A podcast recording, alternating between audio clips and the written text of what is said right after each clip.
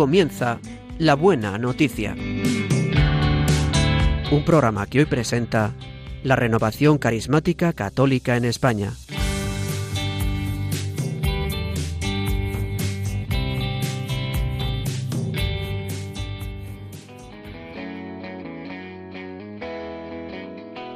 Bienvenidos a una nueva edición del programa de La Buena Noticia. Hoy sábado 28 de octubre comentaremos con ustedes la liturgia de la palabra correspondiente a este trigésimo domingo del tiempo ordinario. Hoy el programa va a ser conducido por la Renovación Carismática Católica en España y estaremos con ustedes Ana Ruiz. Buenos días, Ana. Buenos días. Janet López. Buenos días, Janet. Buenos días. En el control de sonido, Juan Manuel González. Buenos días, Juan Manuel. Y el que les habla, Rodrigo Martínez.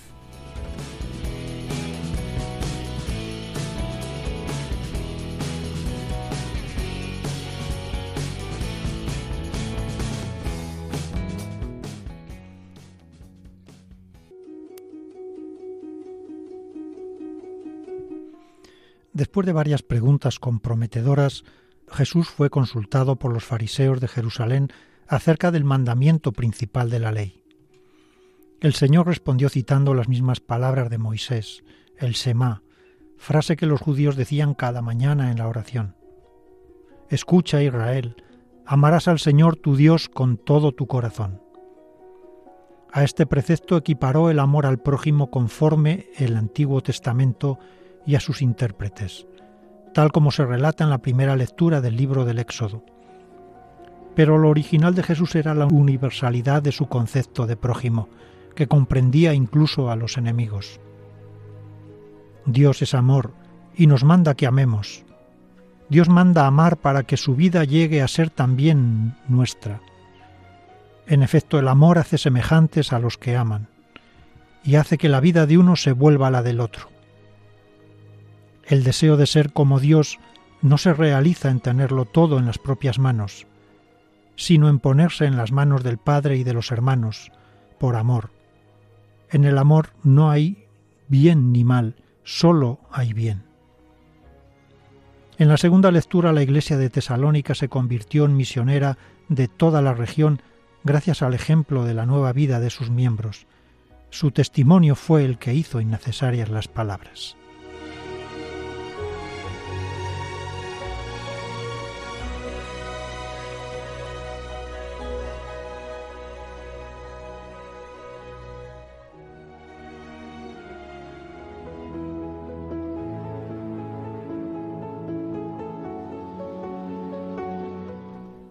Lectura del libro del Éxodo. Esto dice el Señor. No maltratarás ni oprimirás al emigrante, pues emigrante fuisteis vosotros en la tierra de Egipto. No explotarás a viudas ni a huérfanos. Si los explotan y gritan a mí, yo escucharé su clamor. Se encenderá mi ira y os mataré a espada. Vuestras mujeres quedarán viudas y vuestros hijos huérfanos si prestas dinero a alguien de mi pueblo, a un pobre que habita contigo, no serás con él un usurero cargándole intereses. Si tomas en prenda el manto de tu prójimo, se lo devolverás antes de ponerse el sol, porque no tiene otro vestido para cubrir su cuerpo. ¿Y dónde, si no, se va a acostar? Si grita a mí, yo lo escucharé, porque yo soy compasivo. Palabra de Dios.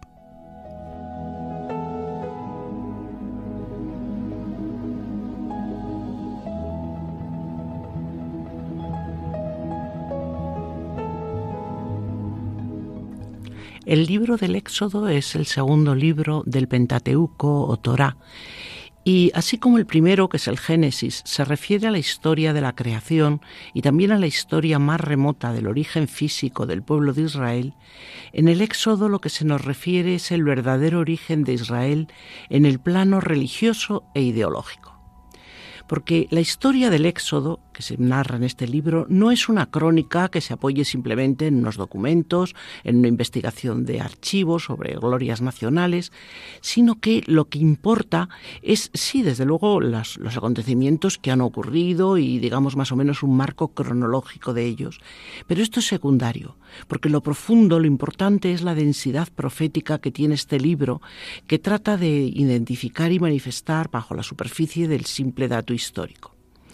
Es una obra que podemos decir que es histórica y teológica, una llamada a la memoria, pero sobre todo es una llamada a la fe. Un texto del pasado, pero un mensaje que siempre está vivo, porque la acción de Dios está siempre en la trama de la historia. Es el recuerdo de una vergonzosa esclavitud de la que solamente la mano de Dios concedió la liberación. Esta historia del Éxodo ha llegado a nosotros a través de tradiciones diversas que fueron después unidas, ordenadas y constituyen la trama de los acontecimientos. Bueno, esto se podrían simplificar en, primero, una escena que diríamos introductoria que todavía encontramos en el Génesis, que es la historia de José, que significa la llegada de los pueblos de, unas tribus hebreas a Egipto y su asentamiento allí. Y después, en el Éxodo, vamos a ver cómo desde principios más o menos del siglo XVIII Cristo, en la tierra de Gosén había ya este núcleo tribal hebreo y continúa después relatándonos cómo las circunstancias cambian. Y nos habla en primer lugar del lamento nacional de Israel, un lamento que el Señor oye. Después nos habla de la epopeya de la liberación, de la crisis en el desierto, que es fundamental, y sobre todo de la primera alianza del Sinaí, incluyendo con ella las leyes litúrgicas que tan importantes son en el mundo judío. Eh, después mm, vamos a ver sobre todo cómo este hecho histórico es fundamental porque se convierte como en el dogma fundamental de la fe de Israel. Es el que permite interpretar todo el resto de su historia y representa además la conciencia que se tenía de ser como un pueblo, un pueblo que tiene sus características, un pueblo al que Yahvé sacó de Egipto, con el que hizo una alianza para siempre. Es como una línea divisoria. Desde este momento Israel pasa de ser una estructura confusa, una especie de conglomerado heterogéneo de clanes, a una forma explícita de un pueblo unido y libre.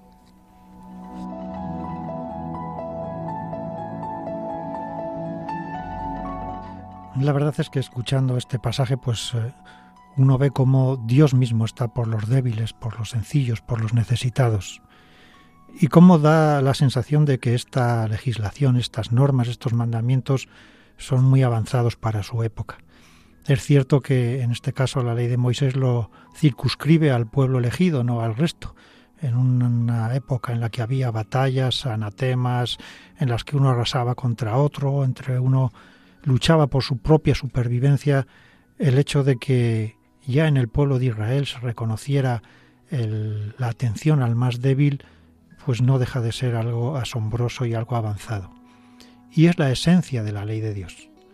O sea, la ley de Dios, el culto a Dios, toda la historia de la salvación va encaminada a tener un corazón misericordioso, a tener las mismas entrañas de misericordia de Dios y amar a los débiles como Dios nos ama.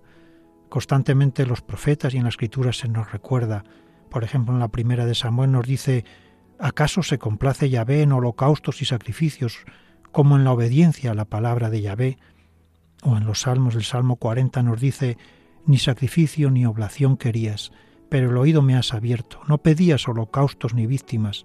Dije entonces, he a mí que he aquí que vengo.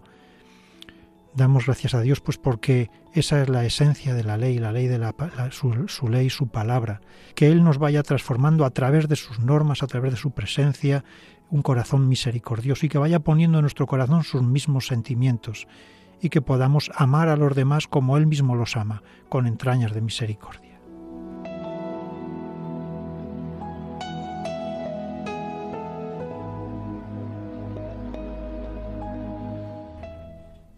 Bueno, vemos como la palabra de Dios es tan actual para nosotros, es tan presente eh, es Dios quien dirige a su pueblo por medio de Moisés y que quiere manifestar eh, a este pueblo la voluntad. Y también nosotros nos consideramos el pueblo del Señor.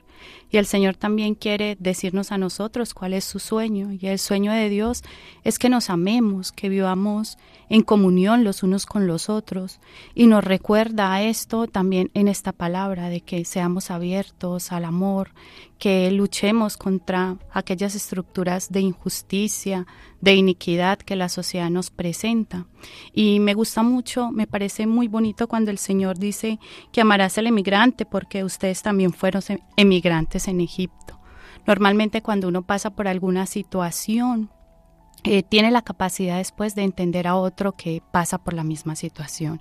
Entonces el Señor le recuerda esto al pueblo y también a nosotros, que nosotros también hemos salido de la esclavitud del pecado, que hemos conocido a Jesucristo, que hemos conocido de su amor y que nos llama a la iglesia también a luchar contra todas aquellas cosas. Nosotros a veces decimos, pero ¿cómo lo podemos hacer? Y y en nuestras realidades, en nuestras pequeñas parroquias, acogiendo a los emigrantes, eh, ayudando al pobre en nuestra parroquia, no tenemos que ir al mundo entero y entonces eh, derribar todo, ¿no? Sino en nuestros, en nuestros ambientes, formando a los niños de nuestras casas, eh, enseñándoles a ser generosos, a salir de sí, a preocuparse por el otro, por el que sufre, a quitar esta indiferencia. Ahorita nuestra sociedad está llena de indiferencias porque cada uno lucha por lo suyo. Pero tenemos que salir de nuestra indiferencia y mirar al otro, al hermano, porque Dios quiere que nosotros vivamos en comunión y Dios quiere promover al hombre y todas aquellas cosas que nosotros hagamos para esa promoción del hombre, Dios lo aprueba, lo desea y lo acompaña.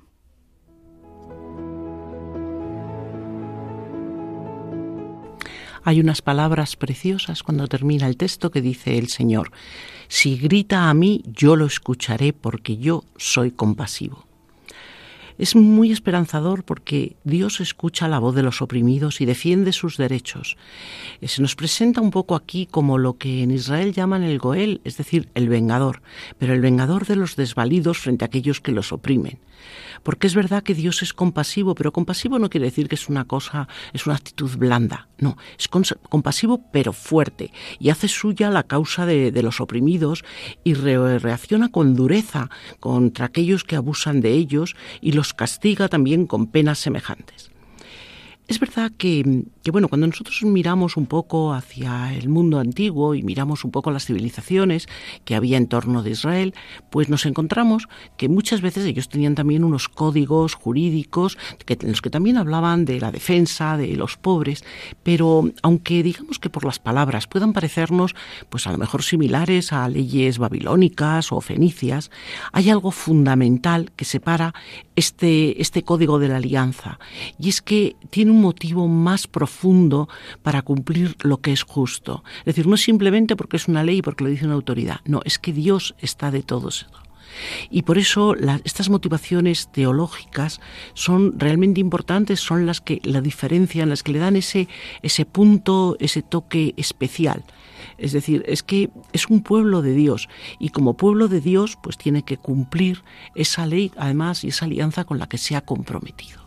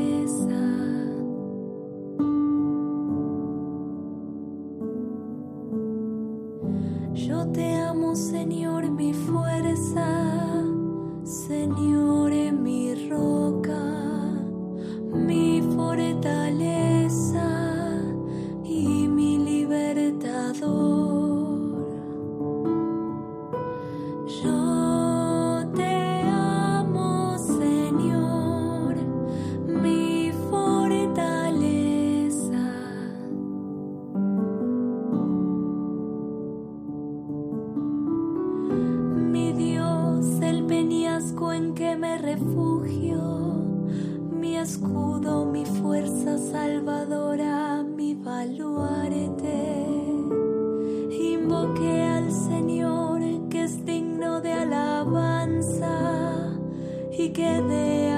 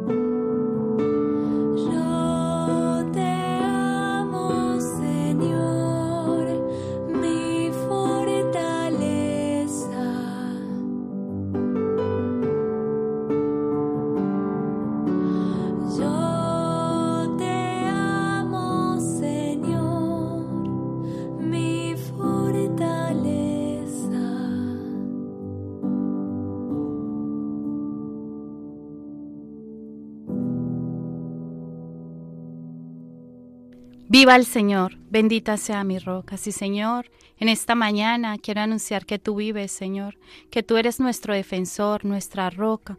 Tú eres el que nos salva, Señor, el que sales a nuestra defensa, nuestro auxilio.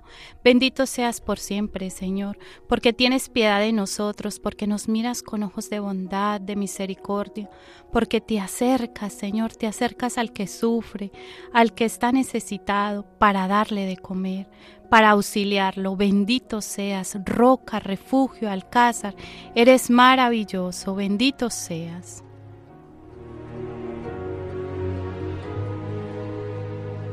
Señor, yo te alabo y bendigo en esta mañana porque me siento tan pobre, me siento como esos huérfanos, esos, eh, esas viudas desvalidas de las que hablabas en tu palabra.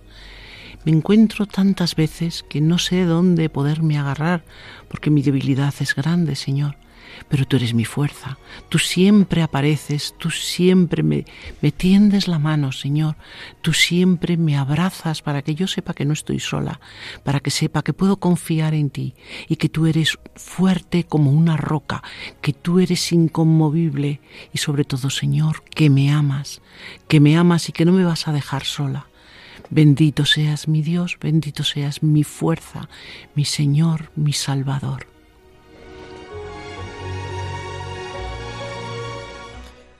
Sí, Dios mío, peña mía, refugio mío, escudo mío.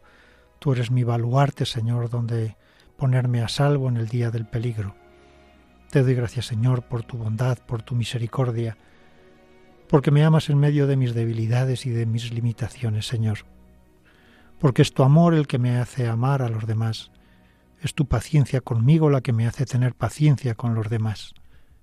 Te doy gracias, Señor, porque eres tú quien me sostiene, quien me lleva en la palma de tus manos, quien me ayuda a afrontar las dificultades y las contrariedades, quien me ayuda a alabarte y bendecirte y darte gracias en toda circunstancia, en todo momento, en todo lugar, quien está presente en todas y cada una de mis relaciones tú mi refugio, tú mi escudo, tú mi baluarte.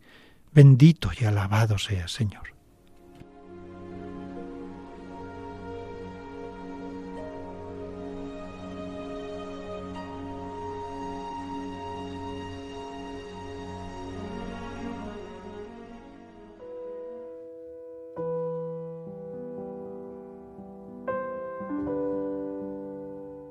Lectura de la primera carta del apóstol San Pablo a los tesalonicenses.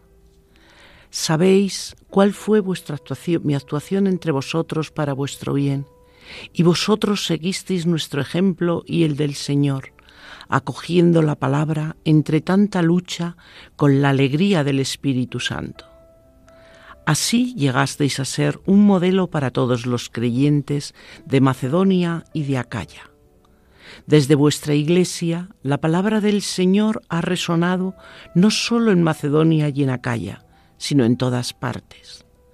Vuestra fe en Dios había corrido de boca en boca, de modo que nosotros no teníamos necesidad de explicar nada, ya que ellos mismos cuentan los detalles de la acogida que nos hicisteis, cómo, abandonando los ídolos, os volvisteis a Dios para servir al Dios vivo y verdadero, y vivir aguardando la vuelta de su Hijo Jesús desde el cielo, a quien ha resucitado de entre los muertos y que nos libra del castigo futuro palabra de Dios.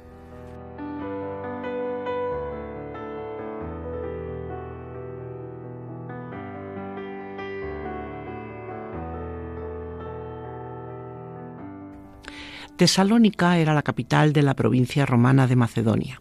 Su nombre había sido un homenaje a la esposa del general Casandro, que en el año 315 a.C.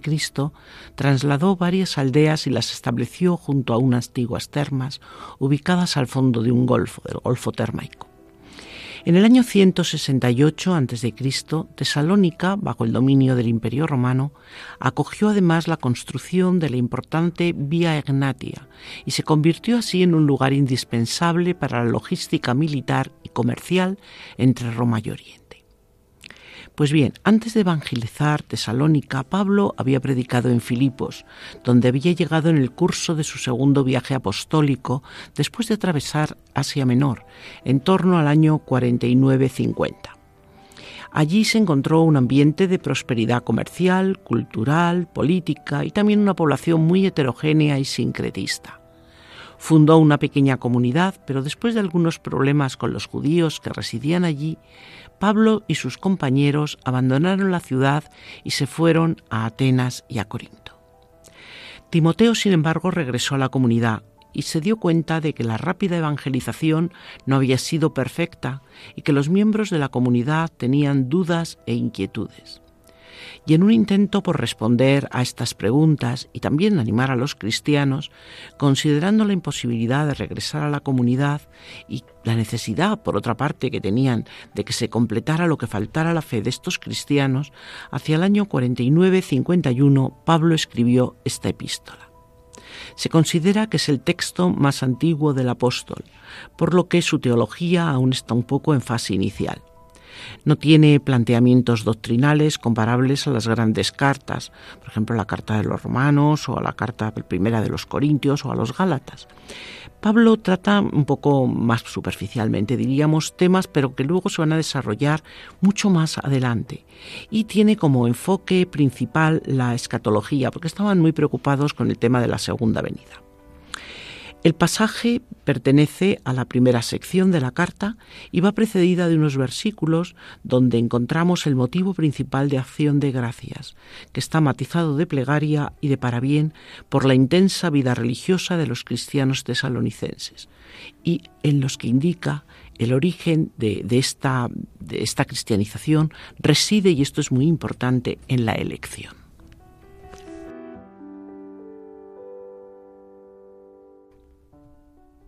Bueno, de este tema de la palabra de Dios, lo que más a mí me llega es el versículo 6, donde dice que recibieron la palabra en medio de gran tribulación, con gozo en, que da el Espíritu Santo.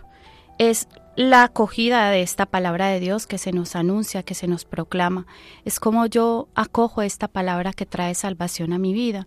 Y en aquí decía que en gran tribulación. Eh, como esta palabra de Dios es anunciada a todos porque le necesitamos. Y realmente cuando nosotros abrimos el corazón, acogemos la palabra de Dios y la fuerza del Espíritu Santo, nosotros podemos tener una nueva vida a pesar de las tribulaciones, a pesar de las necesidades, de la pobreza, del dolor, de todas las situaciones que se nos presenten en nuestra vida.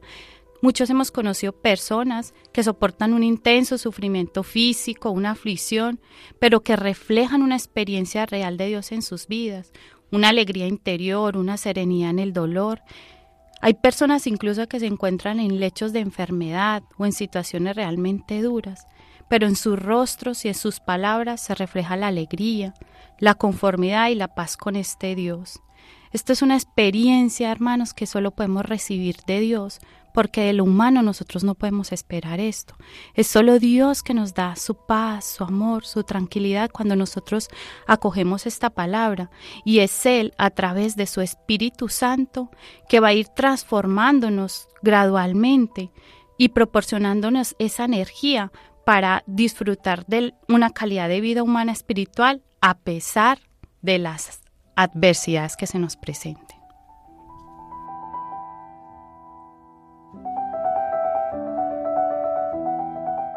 Nos dice que la comunidad, además de eh, expandir la palabra del Señor en Macedonia y en Acaya, pues eh, se caracterizaba por cómo vivía la fe. Cómo vivía la fe en cuanto a renegar y a dejar los ídolos, pero sobre todo a cómo vivía con alegría en medio de las tribulaciones. Y eso llamaba la atención a los demás. A veces creemos que el seguimiento de Cristo pues nos tiene que ir todo bien, que no tenemos que pasar dificultades, pero el verdadero testimonio es cómo con la presencia del Espíritu Santo podemos vivir con paz, con alegría en medio de las contrariedades, en medio de las dificultades. Y eso es lo que llama la atención de los demás.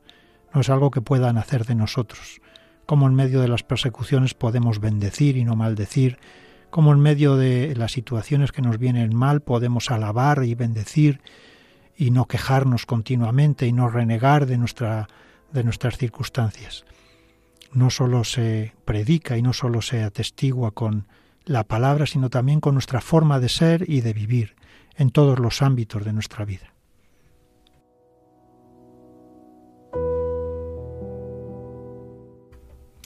Hay algo también muy bonito en, esta palabra, por lo menos a mí algo que me ha tocado de una manera especial, y es cuando nos dice cómo esperan en la llegada de Cristo, en la parusía, en esa segunda llegada que veían como muy cerca, pero que la vivían con intensidad.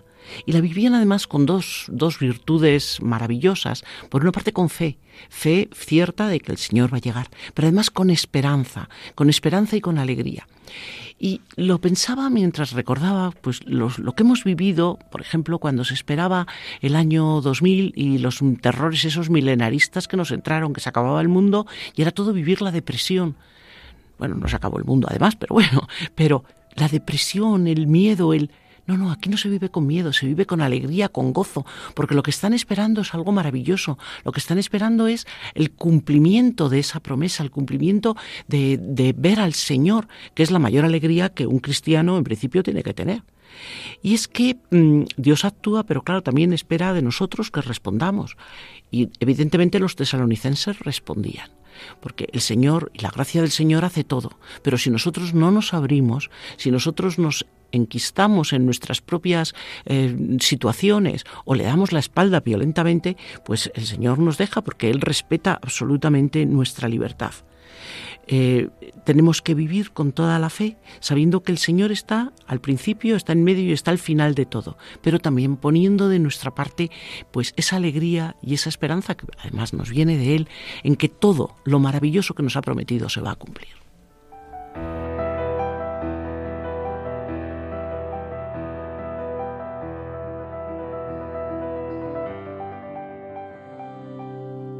Si conocieras el amor que Dios te tiene, si descubrieras lo que Él te quiere regalar.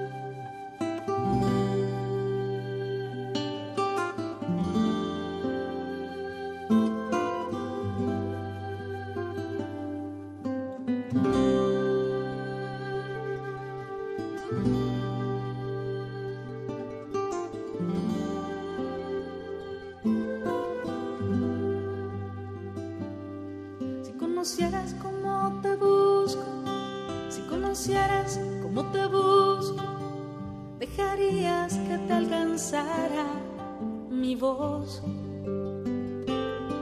Si conocieras cómo te busco, si conocieras cómo te busco, dejarías que te hablara al corazón. Si conocieras busco, cómo te busco, escucharías más mi voz.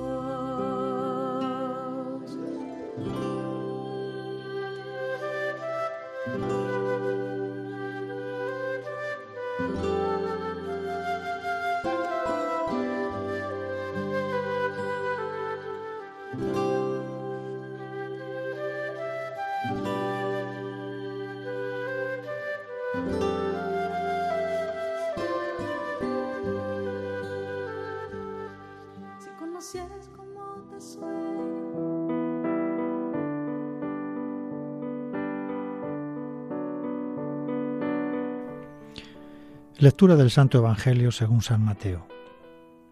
En aquel tiempo los fariseos, al oír que Jesús había hecho callar a los saduceos, se reunieron en un lugar, y uno de ellos, un doctor de la ley, le preguntó para ponerlo a prueba.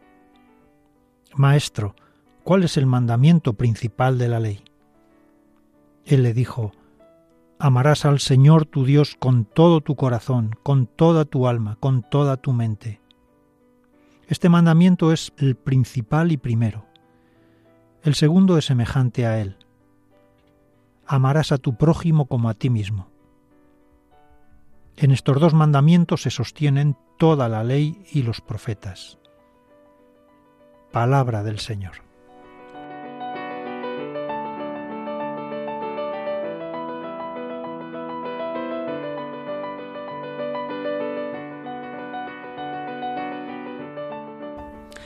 El pasaje que se ha proclamado pertenece al capítulo 22 del Evangelio de San Mateo y se encuadra en el ministerio final de Jesús en Jerusalén, ese gran momento de la alternativa de Jesús y de su ruptura con el judaísmo oficial. Las últimas confrontaciones van a tener lugar en el templo contra sus adversarios. Desde el domingo 26, de hace cuatro domingos, nos han acompañado primero tres parábolas en progresión, la de los dos hijos, los viñadores homicidos, la parábola de las bodas de los hijos del rey, y cuyo contexto en estos días previos a la Pascua que estaba viviendo Jesús ponen de manifiesto cómo es de duro ese enfrentamiento, porque lo que denuncian es el rechazo que ha hecho el judaísmo oficial al plan de Dios pero a la vez es muy esperanzador porque está abriendo las puertas a otros pueblos, a otras personas que aceptarán esta oferta que el Señor trae. A estas parábolas, en una Jerusalén de atmósfera hostil y tensa, van a seguir tres controversias en las que sucesivamente también van a entrar en escena distintos grupos de adversarios. El pasado domingo comentábamos la primera de ellas, la de fariseos y herodianos que, confabulados, plantean a Jesús la difícil cuestión del tributo. Va a seguir después la trampa de los saduceos con la no menos delicada cuestión de la resurrección de los muertos. Esta, esta controversia no ha estado este año incluida aquí en los domingos. Y por último culmina hoy en la trampa acerca del gran mandamiento en el que un escriba le propone otra espinosa cuestión que Jesús va a resolver con la misma sabiduría de siempre. En el capítulo 23 de San Mateo, los siete ayes contra escribas y fariseos van a ser una condena con lamentos de su conducta, que es, desde luego, como Jesús denuncia, la antítesis de la propuesta que él ha hecho en las bienaventuranzas.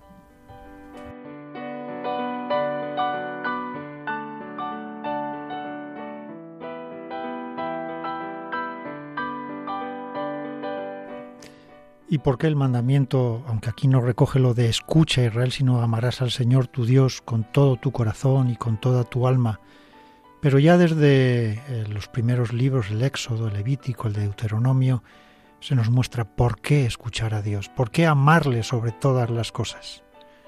Y siempre la coletilla es la misma, para que seas feliz, para que prosperes, para que te multipliques, para que entres en la tierra prometida. La tierra prometida es donde damos frutos de vida y de vida eterna, frutos de amor, de misericordia, de perdón. Es una tierra que nos toca conquistar día a día con la fuerza del Espíritu Santo. Es un camino de conversión, pero es un camino que solo se puede recorrer escuchando y amando a Dios sobre todas las cosas.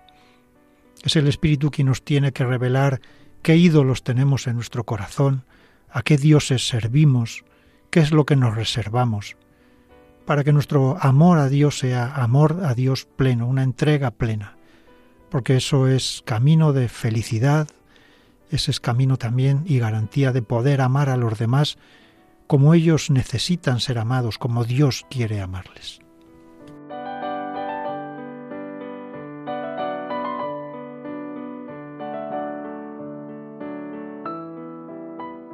Es muy interesante eh, la pregunta del fariseo, porque es una pregunta que por un lado es bastante aviesa en cuanto a su intención, y una pregunta muy difícil además.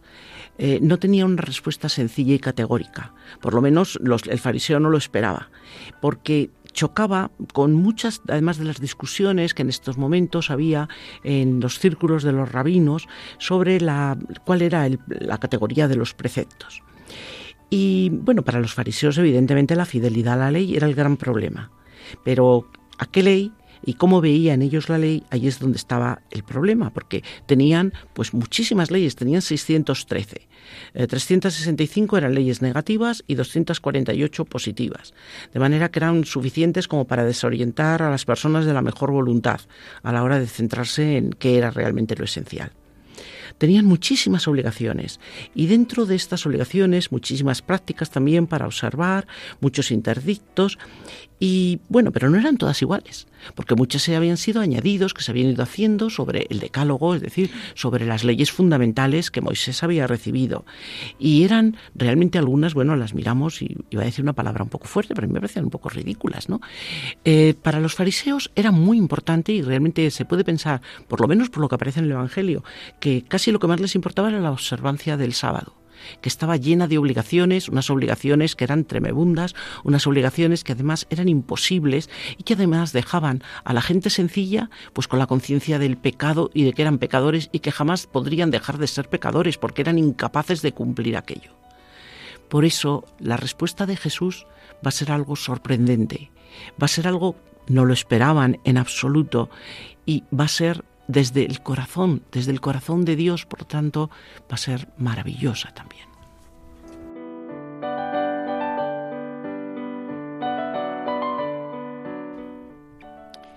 Este mandamiento es el principal y el primero, y el mandamiento es amarás.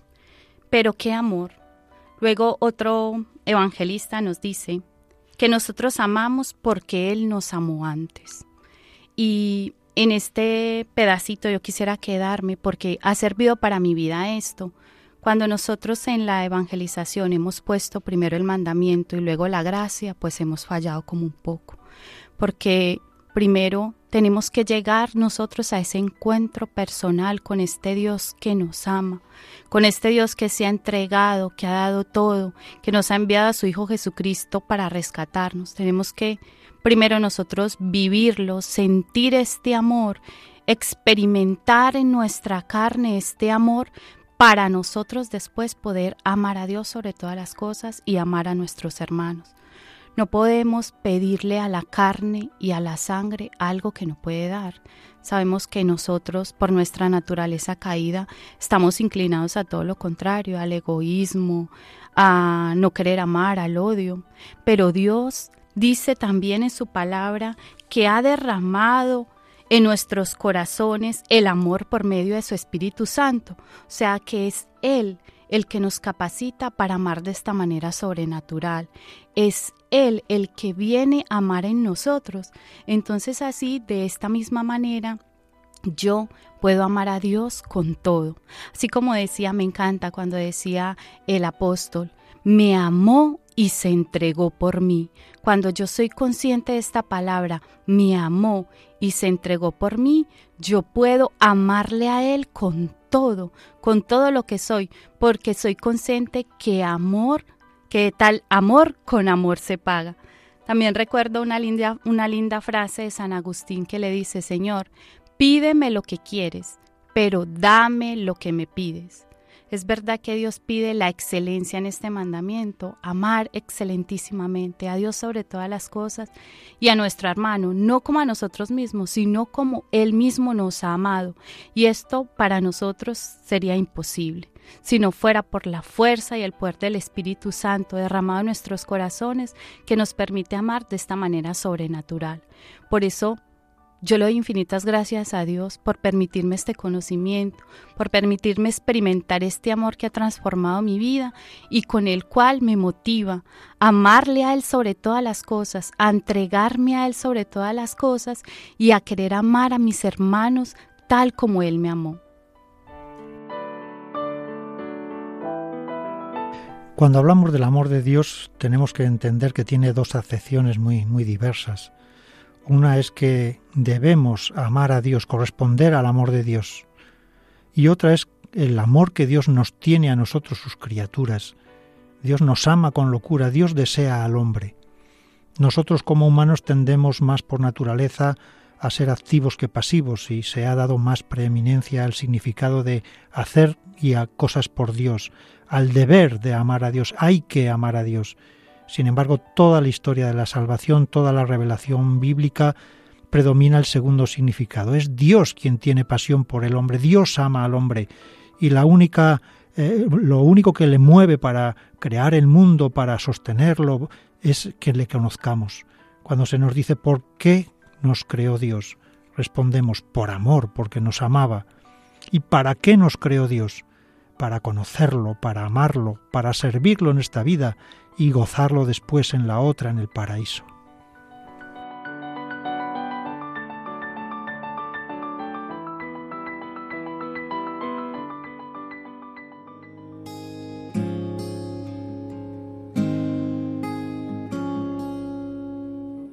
Me puede faltar todo en la vida. Me puede faltar hasta la vida.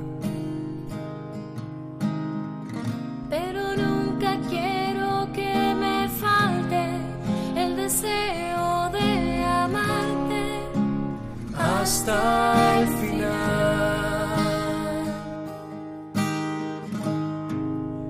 Hasta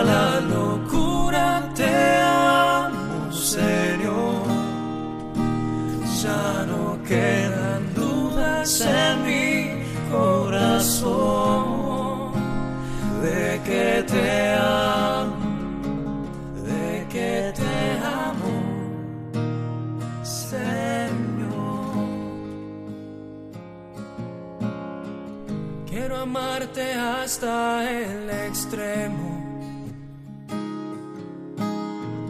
Sin reservas darme por entero. Como los que se han enamorado, yo te canto mi amado hasta el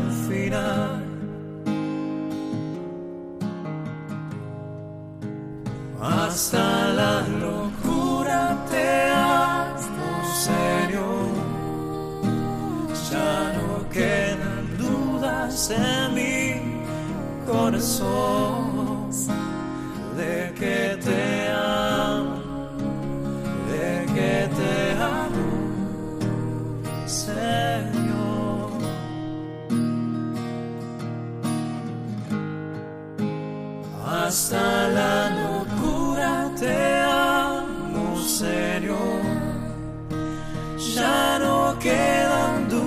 dudas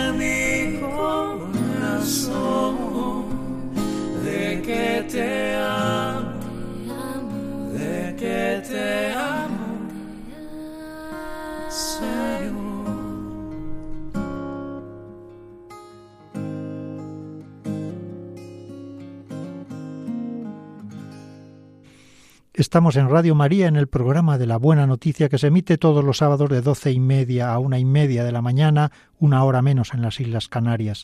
Hoy conducido por la Renovación Carismática Católica en España.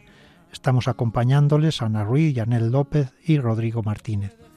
Les invitamos a hacernos llegar sus aportaciones y comentarios sobre las lecturas de este domingo escribiéndonos a la dirección de correo electrónico la buena noticia 1, 1 en número, arroba radiomaria.es. La buena noticia 1, 1 en número, arroba radiomaria.es.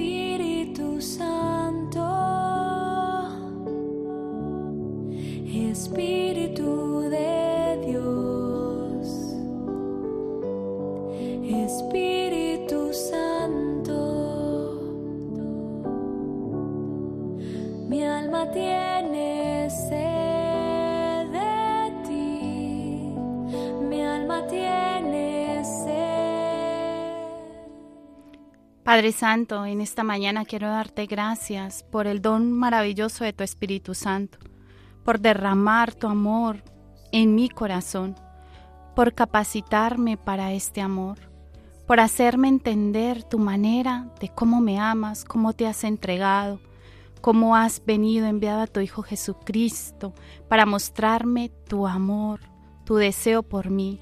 Señor, gracias, gracias en esta mañana. Te abro mi corazón para que tú vengas y ames en él.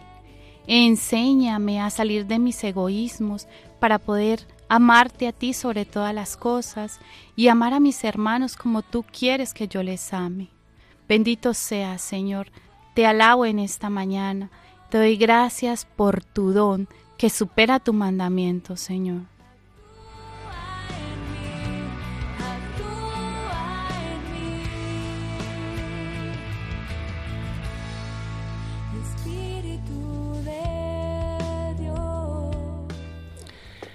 Bendito seas, Señor, bendito seas que nos has dado el Espíritu Santo. Ven, Espíritu Santo, ven a mi corazón, ven, inúndame de ti. Ven, fuego maravilloso, ven, abrasa, abrasa todo lo que hay en mi corazón, lléname de esa fuerza, de ese calor, que es el único que puede llevarme a amar. Amarte a ti, Señor, como es tu deseo, como sería mi aspiración, con todo mi corazón, con toda mi alma, con todas mis fuerzas, con todo mi ser, y repercutir este amor sobre los demás, poderlos ver, a ti poderte ver en todos aquellos que me rodean, en aquellos que me resultan a lo mejor menos agradables, menos amables, menos fáciles de amar. Pero tú, Señor, tú haces esos milagros. Ven, Espíritu Santo, ven, llega a mí, toca mi corazón. Ven, fuego de Dios, ven, amor de Dios.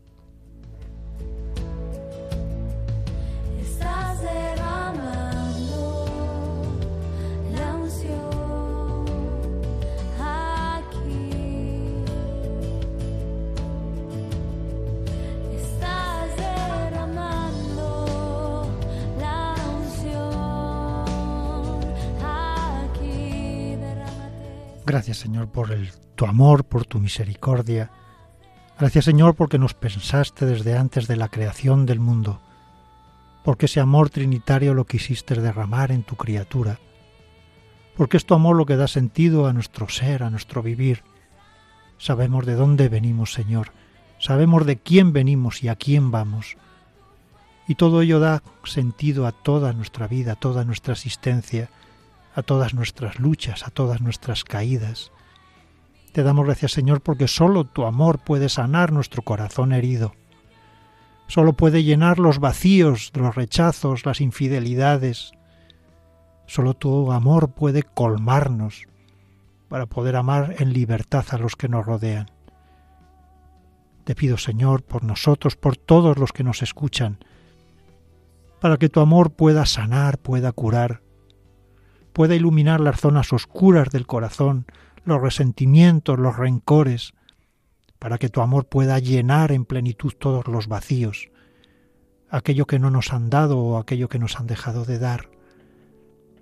Te pido, Señor, que sea tu amor quien nos sane y que seas tú, Espíritu Santo, quien nos vaya enseñando a amar a los demás, no como nosotros queremos o creemos, sino como ellos necesitan, como tú quieres amarlos, Señor, de manera particular, de manera personal. Derrama tu presencia, Espíritu Santo, modela nuestros corazones, ilumina nuestras oscuridades, disipa las tinieblas que hay en nuestro corazón.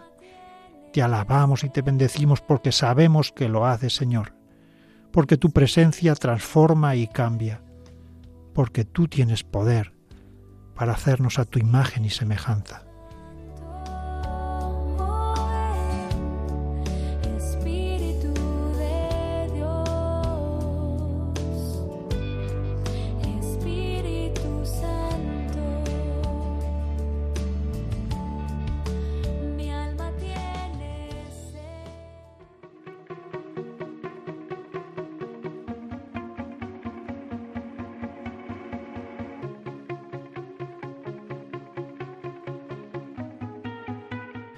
Ponemos fin a este programa en el que les hemos acompañado Ana Ruiz y Anel López, en el control de sonido Juan Manuel González y el que les habla Rodrigo Martínez.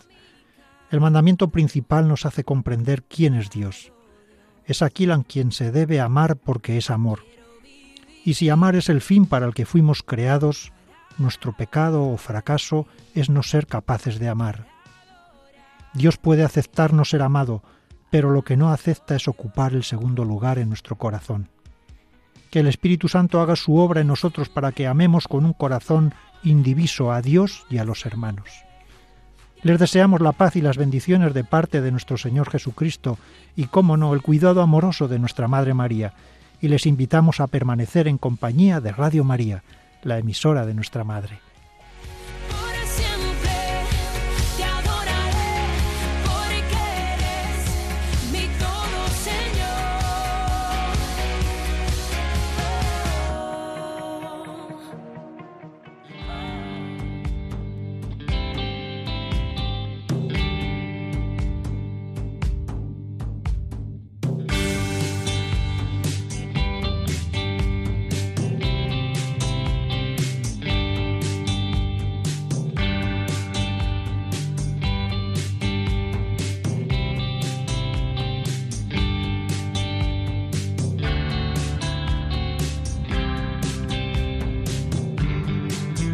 Termina La Buena Noticia.